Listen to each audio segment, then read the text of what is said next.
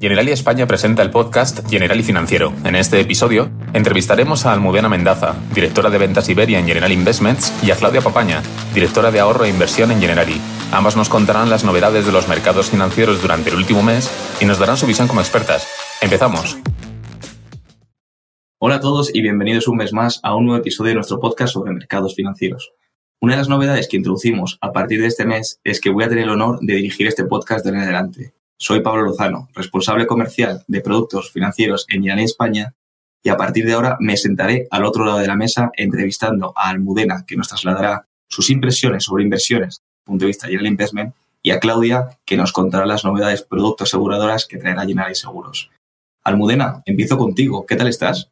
Muy bien, encantada de estar aquí con vosotros. Lo mismo digo, lo mismo digo. Un auténtico placer poder entrevistaros a las dos. Almudena, eh, mirando el escenario macroeconómico y poniendo el foco en las palabras claves del momento, inflación y crecimiento, ¿cómo estamos ahora mismo? ¿Crees que debemos seguir centrándonos en lo que están haciendo los bancos centrales para contener esta situación? Pues Pablo, tú lo has dicho, dos palabras clave, inflación y crecimiento, y los bancos centrales en el punto de mira. Seguimos observando pues, una desaceleración en el crecimiento económico que ya veníamos mencionando, tanto en Estados Unidos como en Europa. Y desde nuestro punto de vista, esto no creemos que cambie en los próximos meses. De hecho, es posible que incluso aparezca el fantasma de la temida recesión. en eh, los próximos trimestres, no seguramente durante 2022 principalmente en Europa, donde además tenemos un impacto económico añadido pues, por el conflicto de, Ucrania, ¿no? que, todos, que todos conocemos. Así que los bancos centrales, pues eh, para intentar mantener un cierto crecimiento y controlar esa inflación más alta de los últimos 20 años, estamos en el entorno del 8%, eh, recuerdo, han comenzado a subir los tipos de interés. El primero que lo ha hecho ha sido la Reserva Federal, que es el Banco Central de Estados Unidos, y lo ha hecho fuertemente. Eh, incluso con una subida de 0,75, que ha supuesto una de las mayores de los últimos años y que no ocurría desde 1994 en ese país. El objetivo es claro y es devolver la inflación al 2%. Ese es su objetivo. Así que parece que hay intención de seguir subiendo tipos de interés y seguir en esa misma línea. Por su lado, el Banco Central Europeo pues también ha empezado ¿no? con las, la, idea de subir tipos de interés. De hecho, la primera tendrá lugar en julio y la segunda en septiembre. Pero abre la puerta a que se produzcan más incrementos, incluso hasta llegar al entorno del 1,5 o 2% en los próximos años. Ya veo algo buena, pero mm, tratando un poco de, aterrizar estas subidas un poco, pues bueno, pues a nuestro día a día, ¿no? Al que, tenemos nosotros, tienen nuestros oyentes, ¿esto qué, consecuencias tendrían estas subidas de tipo, sea, Almudena? Mira, Pablo, de una forma resumida y, sencilla, ¿no? Una subida de tipos de interés favorece a los que normalmente denominamos como acreedores, ¿no? Frente a los deudores, a los que tenemos que, digamos, que, pagar. En ese sentido, los endeudados tienden eh, a que pagar más, mientras que los acreedores pues, o ahorradores deberían comenzar a recibir una mayor remuneración también pues, por, pues, sus activos, ¿no? Por, por, lo que puedan tener. Un buen ejemplo para comprender esto es el mercado de las hipotecas, algo que nos afecta a muchos. Las familias que están pagando una vivienda y cuentan con una hipoteca a tipo variable, pues tendrán que hacer un mayor esfuerzo para cumplir con los pagos. Mientras que las familias que tienen depósitos bancarios, lo que llamábamos los acreedores, ¿no? los que tienen algo de ahorros en depósitos bancarios y que han financiado esas hipotecas, comenzarán a recibir una remuneración, aunque de momento muy baja, y que no va a compensar la fuerte inflación que por otro lado estamos teniendo. Esto por el lado de, hipotecas y depósitos, Almudena, pero mm, ¿qué pasaría con el resto de activos? Eh, es decir, esta subida de tipos, ¿cómo se traslada al, resto de mercado financiero? Pues mira, el mercado financiero yendo por tipos de, activos, ¿no? Por los que nuestros oyentes seguramente más, más conozcan. La renta variable, que son las acciones de las empresas, se recuperó un poco en la segunda quincena de mayo. Pero la renta fija, que recordemos son los bonos, la deuda que emiten esas compañías, sigue teniendo un comportamiento algo errático, algo, algo complicado de entender, sobre todo en Europa. Como tal, pues una cartera, imaginemos, de un ahorrador que tenga un 60% en renta variable, en acciones, y un 40% en bonos de renta fija, ha tenido una media de rentabilidad negativa de un 12% en lo que va de año. Desde General Investments nos mantenemos firmes, eh, con una pequeña infraponderación, es decir, nos gusta algo menos la renta variable, las compañías, y tenemos una exposición reducida en, la deuda de los, gobiernos, ¿no? Eh, ya que pues, eh, estos bonos de, países principalmente periféricos como Italia o España han sufrido importantes movimientos en las últimas semanas. Y de hecho, las primas de riesgo, si recordáis que se hablaba mucho hace un par de años, aunque, eh, aquellas que, comentábamos que podían tener algo de riesgo, se ha vuelto a aumentar, por lo cual tenemos el ojo también eh, vigilante ante estos movimientos. En la parte de renta fija privada, es decir, esos bonos que emiten las compañías, estamos sobreponderados, nos gusta más las compañías con mejor calidad crediticia y nos mantenemos neutrales, sin cambios, digamos, en nuestra exposición a bonos que tengan una peor calidad crediticia. Preferimos ser más conservadores en ese aspecto. Mayo ha sido un mes algo más estable para este activo, para la renta fija, que forma parte de las eh, carteras de muchos de nuestros eh, eh, oyentes, ¿no? pero no está exento de volatilidad y nos gustaría recordar un poco este mensaje. pensamos que puede ser un buen momento para empezar a construir eh, eh, una cartera de largo plazo, pero insistimos que en los próximos meses vamos a seguir viendo movimientos tanto en la renta variable, pero también en la renta fija. En resumen, Pablo, nuestros expertos siguen gestionando con cautela, enfocados en la flexibilidad, que es una palabra clave en este entorno, y confiados en encontrar oportunidades de inversión para los distintos perfiles de riesgo de los inversores o ahorradores. Perfecto, Almudena. Muchísimas gracias por, por tu acertado análisis. Antes de pasar con Claudia, me gustaría preguntarte, en tu opinión, Almudena, ¿cuál sería el titular de este mes? Pues mira, la verdad es que eh, lo, has, lo has empezado tú diciendo en el podcast. Un titular que reúna crecimiento o falta de ello, inflación y políticas de control por parte de los bancos centrales. Digamos que si ponemos en la coctelera los tres ingredientes, ese sería el titular. Pues ya lo has dicho, Almudena, vamos a tener un mes movido antes de las vacaciones.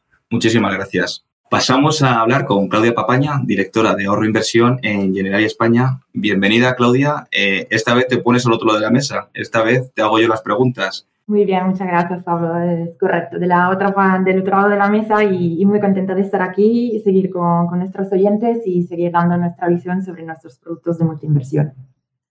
Perfecto. Bueno, teniendo en cuenta todo lo que ha estado comentando eh, Almudena, ¿Cómo se han comportado los productos de ahorro e inversión eh, que tenemos actualmente en la gama multiinversión? Quiero decir, en, en, estos tiempos de elevada volatilidad, ¿tenemos, Claudia, algún producto que tenga mecanismos de protección o que pueda navegar mejor en estos mares revueltos que hemos estado viendo? Pues Pablo, muy buena pregunta. Efectivamente, en esos tiempos de mares tan revueltos eh, tenemos una gama de productos que es muy interesante, que se ha mostrado muy resiliente. Y, yo por empezar quiero mencionar el producto eh, General Evolución Ahorro, que tiene una estrategia muy dinámica, muy individualizada de gestión de las inversiones con mucha diversificación y además ofrece eh, a los clientes, los clientes pueden elegir entre el nivel de mm, protección diaria de las inversiones entre el 80 y el 85 de la prima pagada. Entonces, ese producto realmente nos permite exponernos a los mercados financieros buscando rentabilidad positiva con la tranquilidad de tener un, un paracaída en momentos tan volátiles como el actual. Pues me queda claro, efectivamente, Claudia, en un momento tan volátil, pues tener un paracaídas siempre, siempre viene bien y pues si lo tenemos, ¿por qué no usarlo, no? Aprovecho también, ya que te tengo aquí, Claudia, para preguntarte, pues, la que ha sido una de mis preocupaciones en las últimas semanas y que estoy convencido que también de muchos oyentes, ventajas fiscales. Actualmente, eh, ¿cómo me puedo beneficiar de las ventajas fiscales en productos de ahorro e inversión, si es que puedo? Sí, claro que, se puede, Pablo. Es muy buena pregunta también.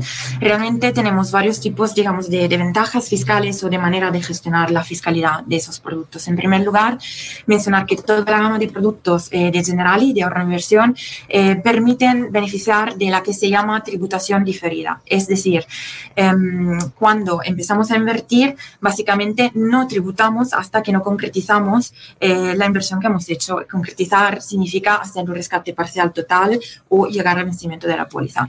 Si no pasa alguno de esos eventos, si ninguno de esos eventos pasa, eh, básicamente las ganancias que yo eh, acumulo en mi póliza, en mi inversión, no tributan y por tanto crean una base siempre más grande que se expone luego a, eh, a, los siguientes movimientos de mercado y a las siguientes potenciales rentabilidad positiva. Esa es la primera ventaja fiscal y la tenemos en todos los productos eh, de Generali. Eh, luego tenemos dos productos con ventajas fiscales específicas. Tenemos el Generali Multiinversión PIAS Fácil, que permite, como todos los productos PIAs, básicamente no tributar por los rendimientos em, hasta que no pidamos la prestación en forma de renta vitalicia. Y por último tenemos el Producto General y Equilibrio PIAS, eh, donde los rendimientos obtenidos quedan exentos de tributación eh, una vez que hayan pasado al menos cinco años. Y allí no es ni siquiera necesario pedir una renta vitalicia para poderlos obtener, sino que simplemente pasados cinco años, si hago un rescate eh, total o parcial, pues no tributo. Y por último, mencionar que también tenemos eh, productos de eh, planes de pensiones. Específicamente quiero mencionar los planes de pensiones individuales con gestión de las inversiones según ciclo de vida, eh, que nos permiten obviamente tener ventajas fiscales, principalmente deducir las primas que aportamos anualmente deducirlas de nuestra tributación de la renta. Em, y también esos productos son muy interesantes porque ofrecemos varios fondos con duraciones diferentes, duraciones esperadas diferentes, eh, para poder permitir a los clientes, según su edad de entrada en el producto, es decir, su edad esperada de jubilación, poderse exponer más o menos a renta variable y tener, por tanto, em, una expectativa de rentabilidad conforme a la edad de entrada. Y eh, con eso quiero decir, un cliente más joven que empiece a eh, ahorrar con un plan de pensiones con nuestro, con ciclo de vida, pues será más expuesto a renta variable porque tiene un horizonte mayor para llegar a la jubilación y por tanto tiene que aprovechar de ese horizonte temporal mayor. Y un cliente un poco más mayor, pues se expondrá menos eh, porque tiene un horizonte más corto y tiene que ser más conservador en sus inversiones. Entendido perfectamente, Claudia. Yo creo que a esta campaña fiscal de este año llegamos tarde, pero para el año que viene, si no nos hemos aprovechado las ventajas fiscales, pues ya tenemos claro cómo lo podemos hacer. Y en último lugar, Claudia, hablando con algunos de nuestros clientes y agentes, me suelen preguntar sobre cuál sería la mejor estrategia de inversión en estos momentos de incertidumbre financiera. ¿Qué recomendarías a estos clientes y agentes para entrar en el mercado financiero actualmente? Pablo, yo siempre eh, insisto muchísimo en el mensaje de la diversificación y para mí diversificación significa tanto diversificación de las inversiones, o sea, de los activos donde invierto, que sean un, mix entre renta variable, renta fija y otro tipo de activos, como ha comentado Almudena antes, pero también diversificación en la tipología de aportaciones.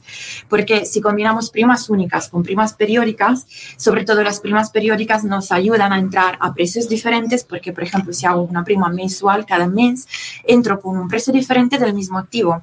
Y por tanto, esos altibajos tan fuertes que estamos viviendo actualmente, pues quedan mitigados. Un mes entraré con un precio más alto, un mes con un precio más bajo y poder un poco aprovechar de los movimientos de los mercados en su globalidad sin exponerme a acertar exactamente en qué día invierto según el precio que veo que, se está, que, que está evolucionando. Entonces, muy importante, diversificación tanto de activo como de aportaciones.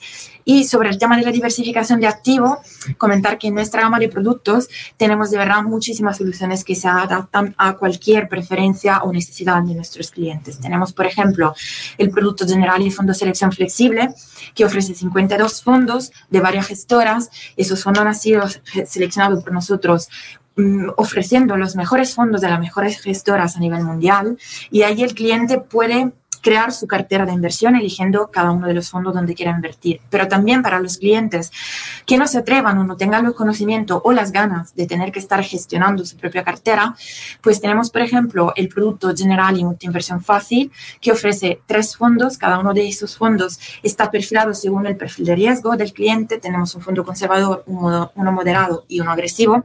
Y ahí, ahí la gestión de las inversiones, la diversificación, la selección de las inversiones y la gestión según las evoluciones de los mercados, pues la hace nuestra gestora General Investment. Por tanto, así, con ese producto el cliente se despreocupa completamente eh, de adaptar su inversión según el momento de mercado. Perfectamente entendido, Claudia. Eh, lo que, como, como, bien indicas, diversificación y prima periódica, yo creo que serían un poco los, los titulares de estrategia de inversión ahora mismo. Claudia, muchísimas gracias por acompañarnos un mes más. Muchísimas gracias, Pablo. Un placer, como siempre. Y por supuesto, Almudena, gracias por esa visión de mercado. Me quedo con los titulares que, has dado y, bueno, estaremos muy atentos. Hasta la siguiente, Pablo. Un placer volver a estar con todos vosotros. Y por supuesto, muchísimas gracias a todos vosotros que sois los protagonistas principales de este podcast y que nos escucháis eh, todos los meses.